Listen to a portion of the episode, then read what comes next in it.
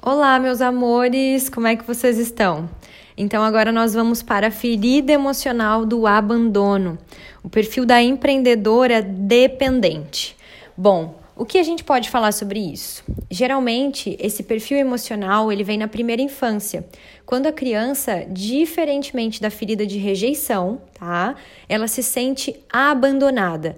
Abandonar, essa pessoa sente e codifica com a palavra deixar.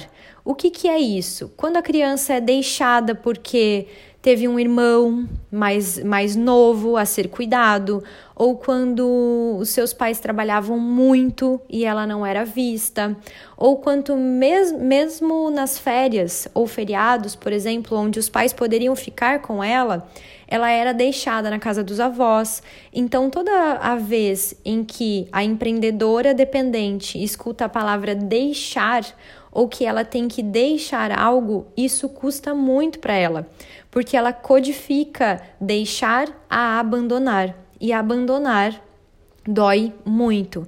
Essa é a ferida emocional dela.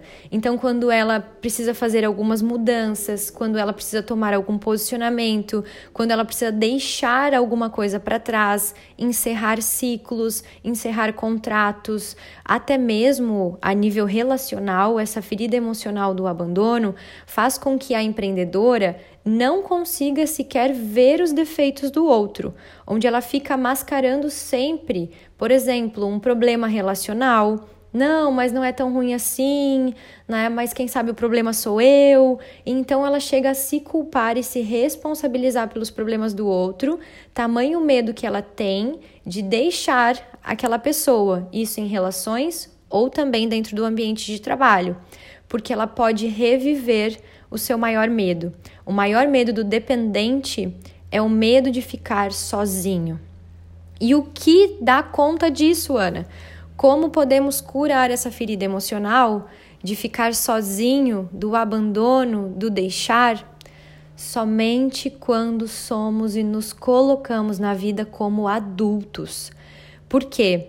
Porque aí nós chamamos a nossa adulta, a nossa adulta empreendedora, para cuidar da nossa criança. E quando nós temos consciência que deixar não é abandonar, que tá tudo bem, que nós damos conta sozinhas, que nós podemos fazer esse movimento e que muitas vezes o movimento em direção ao sucesso é um movimento solitário. O movimento de bancar nossas escolhas é um movimento sozinho, porque quando essa pessoa dependente fica buscando pessoas para não se sentir triste, ou para simplesmente ter conselhos, ou para opinar nas suas coisas, ela fica cada vez mais insegura.